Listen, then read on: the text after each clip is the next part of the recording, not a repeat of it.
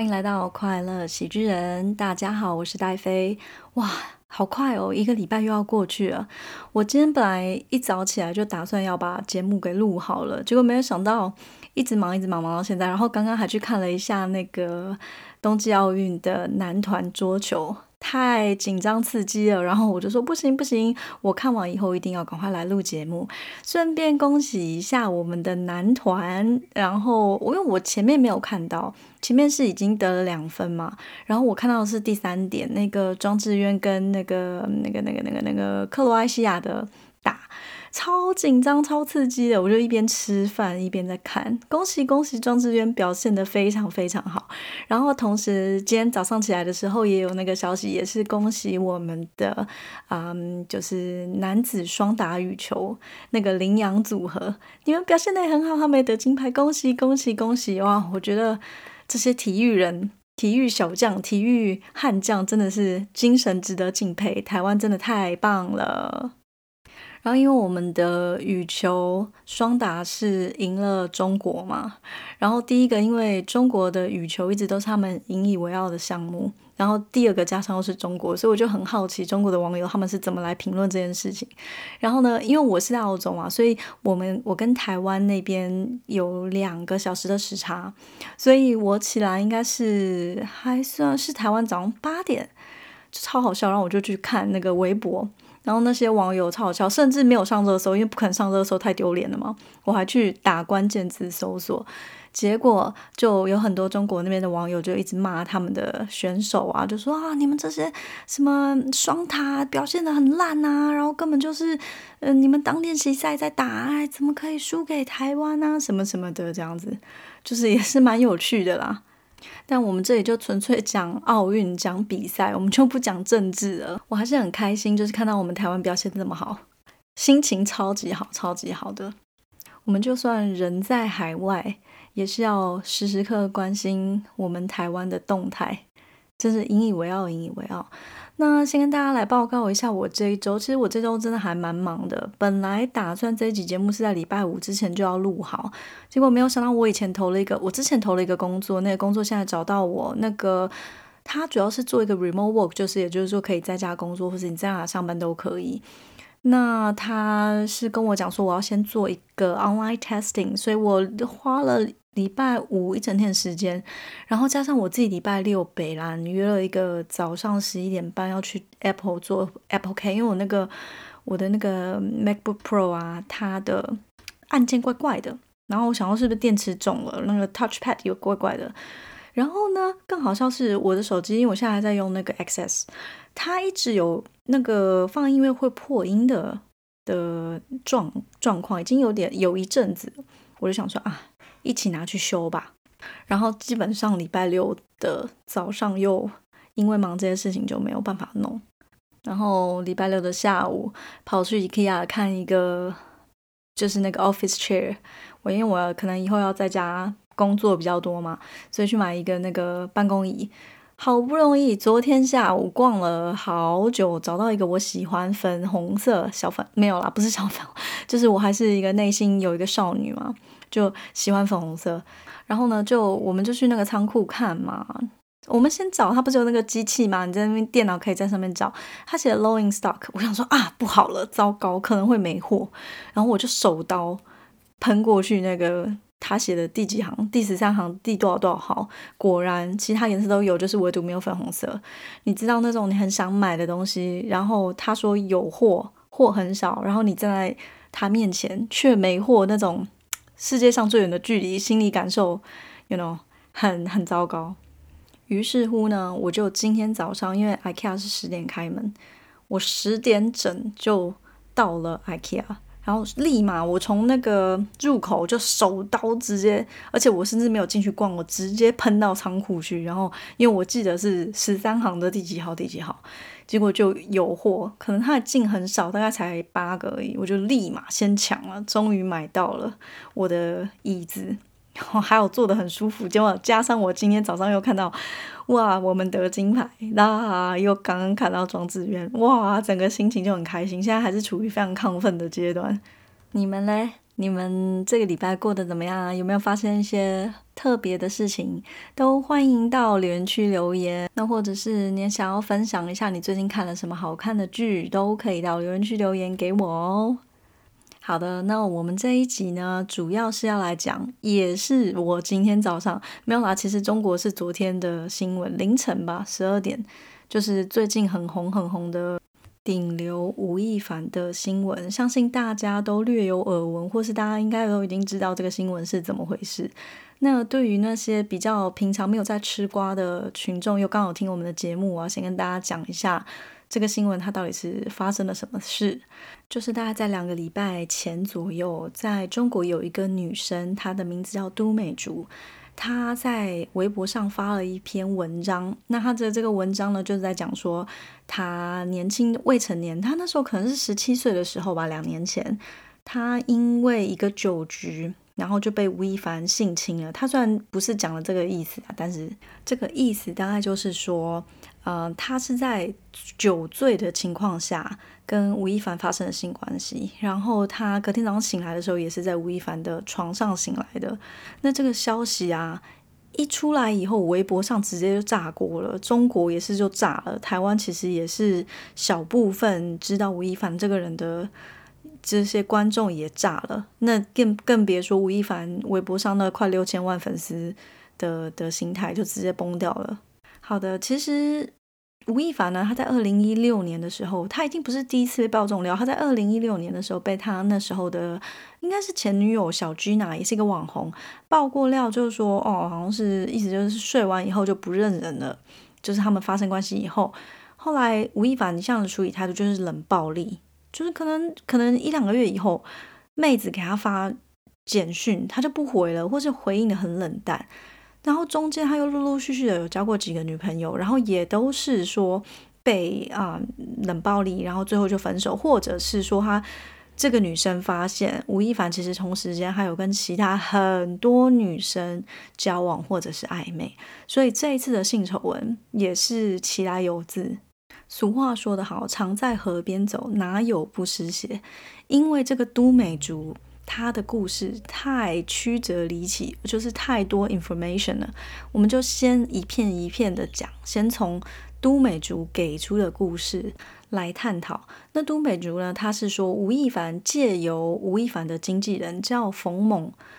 他是透过了微博上选妃，超恐怖。他就是看那些微博上女生的照片，然后找到都美竹。都美竹她本身也是学表演，所以她其实自己以后是有想要朝着演艺圈发展的。那他们有可能是看到了这一点。那冯梦就透过微信跟都美竹联络，就说啊，我们有一个吴亦凡的 MV，想要来请你当女主角，不过要先试镜，你能不能过来一下？就是这个地方。然后呢，冯梦就给他发了个地址，那都美竹就以为这个地址是吴亦凡的公司，所以他就过去了，想说是要面试 MV 的女主角嘛。结果没有想到，那个地址竟然是吴亦凡的家。然后都美竹到了以后，还有吴亦凡的表哥，还有各形形色色的，有男男女女的。结果他到了才知道，那是一个酒局。那都美竹就觉得那时候觉得有点怪怪，他就可能是想要撤了。中间他一直有被那些男生灌酒，就都美竹的描述来说，他有被灌酒。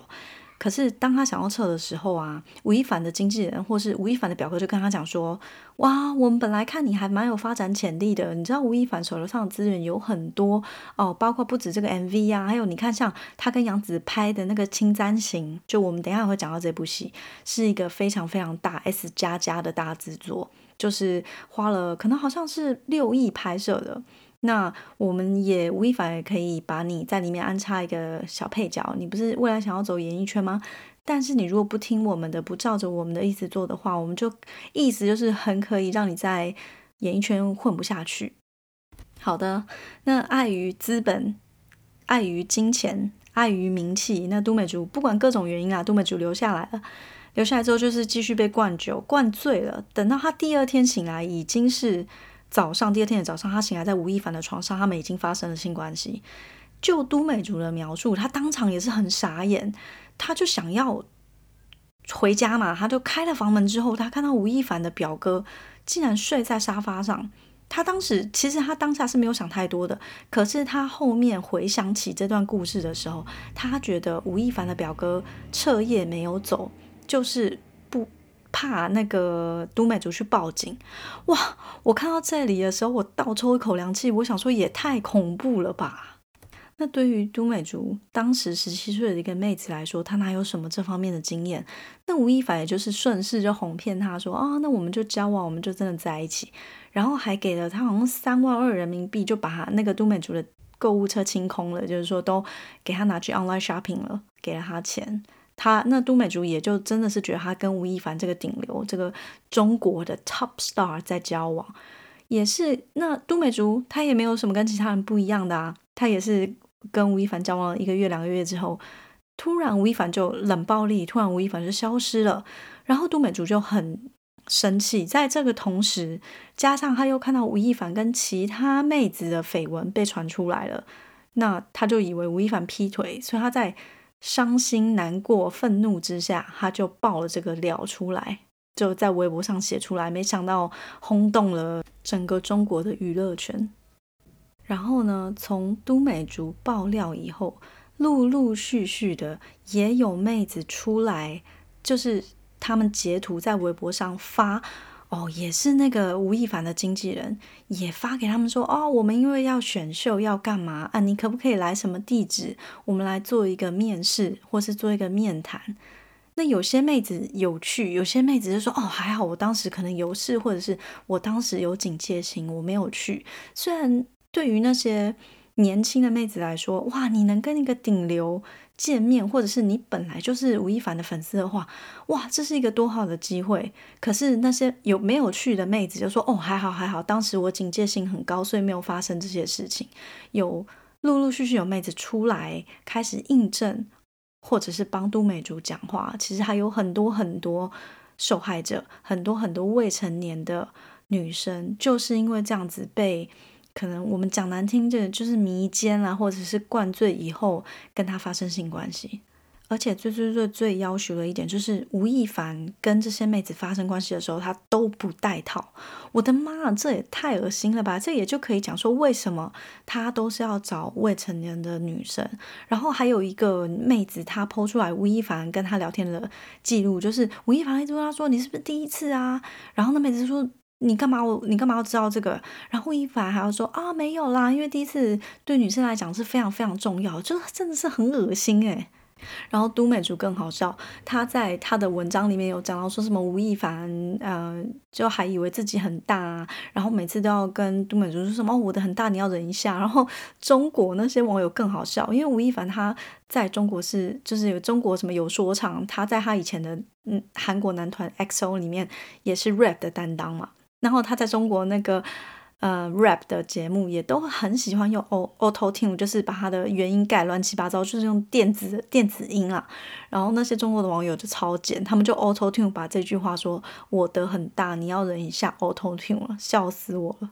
然后甚至还有那些网友他的恶搞，就是说呃，因为吴亦凡的那个其实很小啊。王一门就把那个容嬷嬷不是拿一根针吗？那个叫什么《还珠格格》里面，嗯，容嬷嬷很喜欢拿针扎别人，他就把容嬷嬷的脸 P 成吴亦凡的脸，我真的快笑死了。然后什么无痛针灸啊，然后还有网友送他外号叫加拿大打字机，因为吴亦凡是加拿大人嘛，他还拿的是加拿大国籍，我真的快快被这些网友的梗笑死了。那这个新闻爆出来之后，吴亦凡也没有第一时间就出来跳出来讲话，也没有出来否认，就是可能等事情发酵了，可能两三天以后，吴亦凡才出来发了一个小学生的公关文吧，叫声明稿，就说哦，呃，没有迷奸，没有说什么选秀，没有选妃，一切都是意思就没有讲白，但意思就是你情我愿，所有都美竹讲的都是 bullshit，就是谎话。整篇意思就是这样，然后还很像是小学生写的公关文，可能已经慌了吧。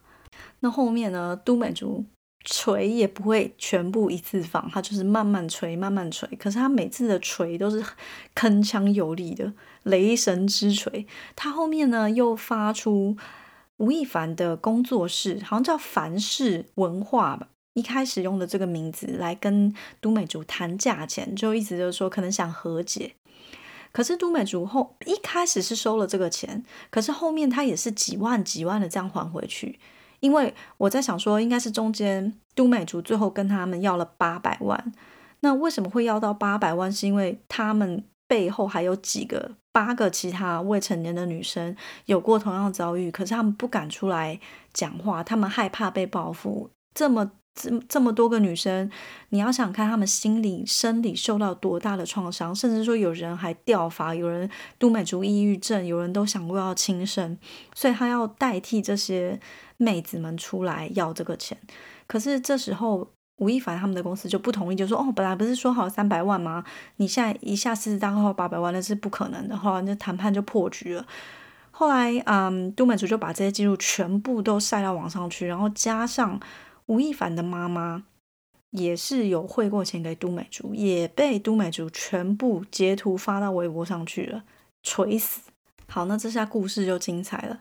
可是大家要想一下，吴亦凡现在出事，影响最大的是什么？影响最大就是我们刚刚提到的那一部腾讯 S 加加 Plus Plus 的大制作《青簪行》。哦，就是腾讯那边呢，是投了六亿人民币在这部戏的制作上。女主角是杨紫，也是目前中国内地顶流的女演员。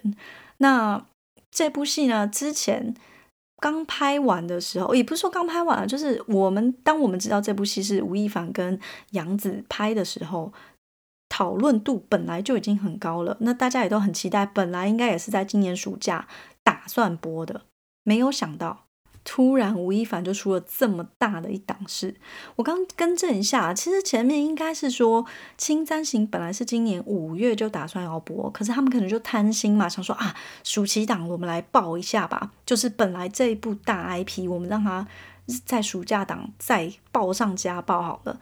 如果那时候五月就播出了，那现在基本上发生这件事情就没有那么那么大的影响嘛。可是这一切都是因为贪心导致的。如果你们没有想要在暑期档播，然后再大爆一次的话，这个戏都还有播出的可能。那我觉得其实跟他搭戏的杨紫其实也真的是蛮惨的，因为我也不能这么说啊，因为应该是说一部戏的制作啊，你从幕前到幕后，整个导演、编剧，你的有的没的服装、化妆、道具、演员，然后那些武打替身。整个制作班底全部的努力都没了。然后更有趣的是啊，那时候也是几年前，人家访问过杨紫，就说：“哎，你是接戏是靠什么来接？你是以什么来判断？”然后那时候杨紫也是讲说：“啊，其实他也是会看，嗯，他对手戏的演员是谁啊，来挑剧本。以前的他是，可是现在慢慢的他可能就是比较关注剧本本身的内容吸不吸引人。”然后这这个影片随着吴亦凡这次的新闻也被挖出来，有点像打脸的意思。那更好笑的是，还有一个中国的，应该说是名嘴，他在微博上发了一个非常耸动的文章，诶，关于吴亦凡。就之前哦，他说啊，你们说吴亦凡睡粉哦，你你们知不知道偶像睡粉是给粉丝的福利啊？哇，我他妈的，你他妈你在说什么？脑子是不是有病？还是你想被吴亦凡睡啊？就一个中年女生，然后她也是胖胖，我真的忘记她叫什么名字。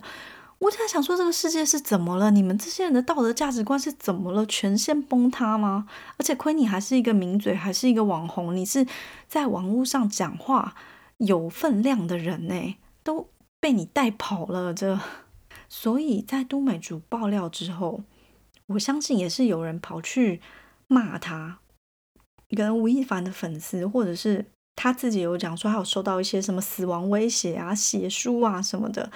他也就，然后都美竹有一次也，因为他现在是有忧郁症嘛，他也就说啊，这世界到底是怎么了？然后因为公说公有理，婆说婆有理，男方去报警了，女方也也去报警了，因为他们都去说对方讲的话是谎话。好，一直到。这件事情发生了一可能一个礼拜左右，我们终于知道这个新闻这件事件的真相是怎么样了。原来就是有一个中间人，他在都美，他刻意的去接近了都美竹，因为他看到都美竹在微博上发的这篇文章，这个中间人他就假装是吴亦凡公司的人去接近都美竹，就说啊，我们跟你啊汇钱汇多少钱给你，然后呢，他在吴亦凡这边呢，他就跟假装是都美竹的人就说哦，你必须要汇多少多少钱给我，这就代表都美竹来解决这件事。那吴亦凡这边呢，其实汇了钱是被中这个中间人拿走了，那也就等于说都美竹其实他也没有收到钱嘛。那呃，吴亦凡这边也认为说，我既然已经给了你钱了，你怎么在后面都美竹你在后面再继续发这些文章，继续的抹黑我？那你这样就不顾道义了嘛？但其实他们都不知道，这一切全部都是这个中间人在这边搞鬼，就是唱黑脸唱白脸，然后他想要拿两边都占好处，所以。这个中间人凭着他自己的一己之力，让吴亦凡去报警，让都美竹也去报警，然后到最后就是成功的推倒了吴亦凡这个资本下的顶流啦。就是后面要有很多资本在撑着，结果这个还没有证实哦，就是说他这个负面消息一出来，吴亦凡他在中国基本上所有的代言都没了，什么兰蔻啊，什么 LV 啊，什么。那个零食的品牌啊，洗衣粉全部都没了，都是啊，我们这个品牌停止跟吴亦凡先生合作，停止，停止，停止，全部没有了。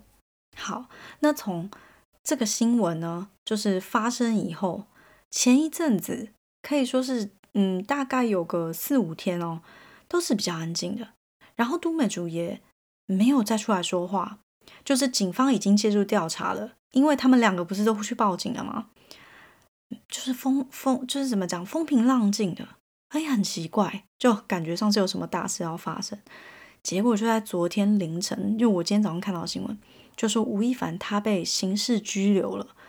我的妈呀，这真的是太惊人了！就是他真的是被拘留了，被抓了。然后呢，他被刑事拘留的原因是因为强奸罪。好了，这一下事情真的是搞大了。我今天也是在 follow 这个新闻的时候啊，刑事拘留，我才知道在中国的法律啊，刑事拘留必须具备两个条件。第一个，拘留的对象必须是现行犯或者是重大的嫌疑分子。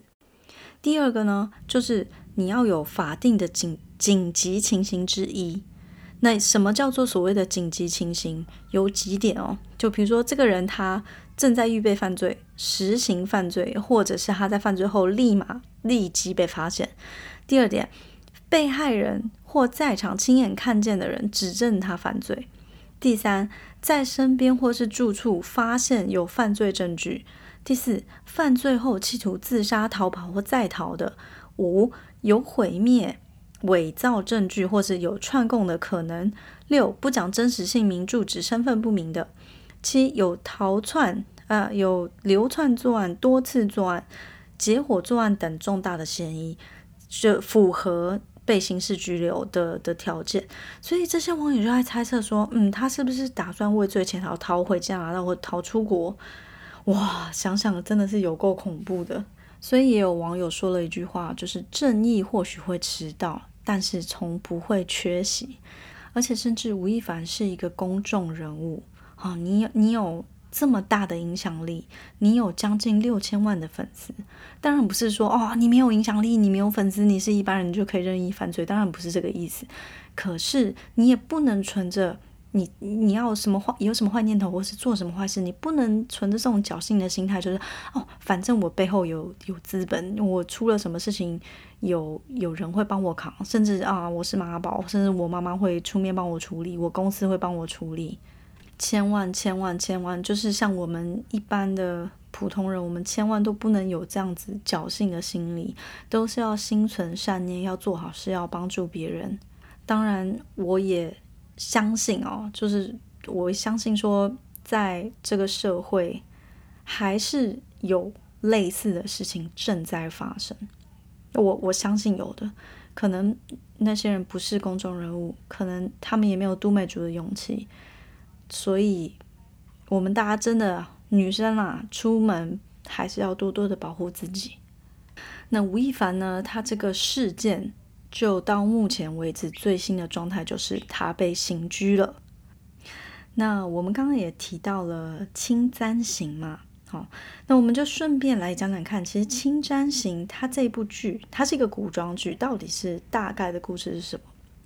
它的内容呢，就是在讲说，景都府里面有一个父母官，好，那杨杨紫演的这个角色叫黄子霞，她就是这个父母官的女儿，那她从小就是很聪明，他常会帮助他父亲去破一些奇案，没有想到有一天他家莫名其妙就变被人家灭门了，大家就很想知道到底发生了什么事。他是这个杨子。他叫黄子霞，是唯一的幸存者。他就逃到从他们家逃到另外一个地方，叫北岩，那就遇到李书白，也就是吴亦凡演的这个角色。他就想说：“你来帮我查案，到底我们家谁灭了我们家整整个门？”这样子。那刚好呢，吴亦凡他这边这个北岩城也发生了一个奇案。那吴亦凡就跟杨紫说：“好，那你帮我，这就当做你的第一个考验，你来帮我破这个案。”破我这个地方的奇案，如果破了，我就来帮你调查你家的灭门血案到底是怎么回事。那也就是透过这，但他们两个就透过了合作，然后可能会被卷入一些危机，危机到生命，那就产生了亲情、跟爱情、跟友情啦。那后面就是两个人一起合作，一起去寻找他们的公平正义。这个故事大概就在讲这个。然后呢，它是。预定啊，哦，是在腾讯视频上播的。那讲到这边，我昨天也看了个新闻，就是因为像吴亦凡这个事情发生了，所以这部戏可能很大程度是没有办法播了。所以那个他腾讯视频他们在大陆就是鹅嘛，企鹅嘛，因为 QQ 就是一个企鹅的那个符号嘛。腾讯就说鹅已经赔款给杨紫，那具体赔款多少是不知道的。嗯，比较值得一提的就是他这个导演《青山行》的导演叫做李林玉芬。林玉芬导演他是一个香港人，他也导过很多很多有名而且很红的剧。他导过什么呢？他导过《花千骨》哦，那时候我也是超爱看的。我那时候觉得那个什么尊上霍建华帅到爆，然后因为是那个赵丽颖。红的这部戏嘛，也是那个师生恋啊，不，不能说师生恋，就是师徒恋呐，哦，虐恋这样子。然后接着就是那个微微一笑很倾城，耶，我最爱的杨洋，那个疯批郑爽，他现在已经也被封杀了。好，杨洋也是演一个电竞大神，那部也是蛮甜的，可以看一下。嗯，然后林玉芬也是导了《三生三世十里桃花》，这个我没有看，因为杨幂的脸看不下去。还有陈世元。程序员也不错啦，张震跟倪妮虽然颜值都不是我的菜，一开始也被大家讲说哦，张震那么老哦，驼背，那个精神根本就不适合演神仙，什么什么。然后到后面才发现哇，真香，剧情也是很好看。嗯，就大概《青簪行》的介绍就介绍到这边。哦，对，突然本来刚刚讲吴亦凡的时候还想讲，我一直一直都不知道吴亦凡在红什么，就他长得帅。也不是在我的帅点上，唱歌唱歌也不行，跳舞跳舞也不行。然后你说他后面回中国说 rap rap 又搞一些什么 auto tune，搞得人不人鬼不鬼的，我真的也是不懂他的 freestyle。然后你知道你没有看过那个什么中国有嘻哈还是什么节目？那个我也没看，我好像没有看完吧。这个，然后吴亦凡就走那种什么高冷风，然后说：“哦，你有 freestyle 吗？你有 freestyle 吗？”然后我中国有一个短影片、短视频超搞笑，他就你有 freestyle 吗？”然后剪剪辑了一个吴亦凡唱的很烂的呃 rap，然后还有好像在一个什么颁奖典礼上，人家主持人临时 cue 他唱一段 rap，然后也不唱了，哩哩啦啦的唱的很烂。他唯一一首比较广为人知的歌叫《大碗宽面》，什么什么。这完蛋的那个，还是被乘风破浪的浪姐们唱了以后，就是才全民都知道。反正这首歌本来一开始也就不错红，唯一的成名曲是这个没别的。这完蛋什么的大碗宽面凉了，现在已经好的。那以上呢的总结就是我对于吴亦凡这段故事，每天十五 G 在线吃瓜的结果，搜集而来的。嗯，那在我们上一集特别篇的结尾啊，我有跟大家，因为上一集主要特别篇是我喉咙不舒服嘛，所以没有办法讲太久的话。那那一集的结尾，我有跟大家讲说，我下一集本来是打算讲千古绝尘。那今天不是因为太兴奋了吗？看到同时有三个新的消息，都是很令人开心的消息，所以想说先录一集啊，我们来讲奥运跟最近吴亦凡的新闻。那千古绝尘，我们留到下一期讲。但是因为我等一下就马上录了，一定一定一定，千古绝尘也是我很想讲的一部剧。OK，那我们今天时间也过得很快，希望大家今天听得很开心，也希望大家有一个很美好的周末，有一个很美好的下周的一整个礼拜。那我们就下一期再见喽，拜拜。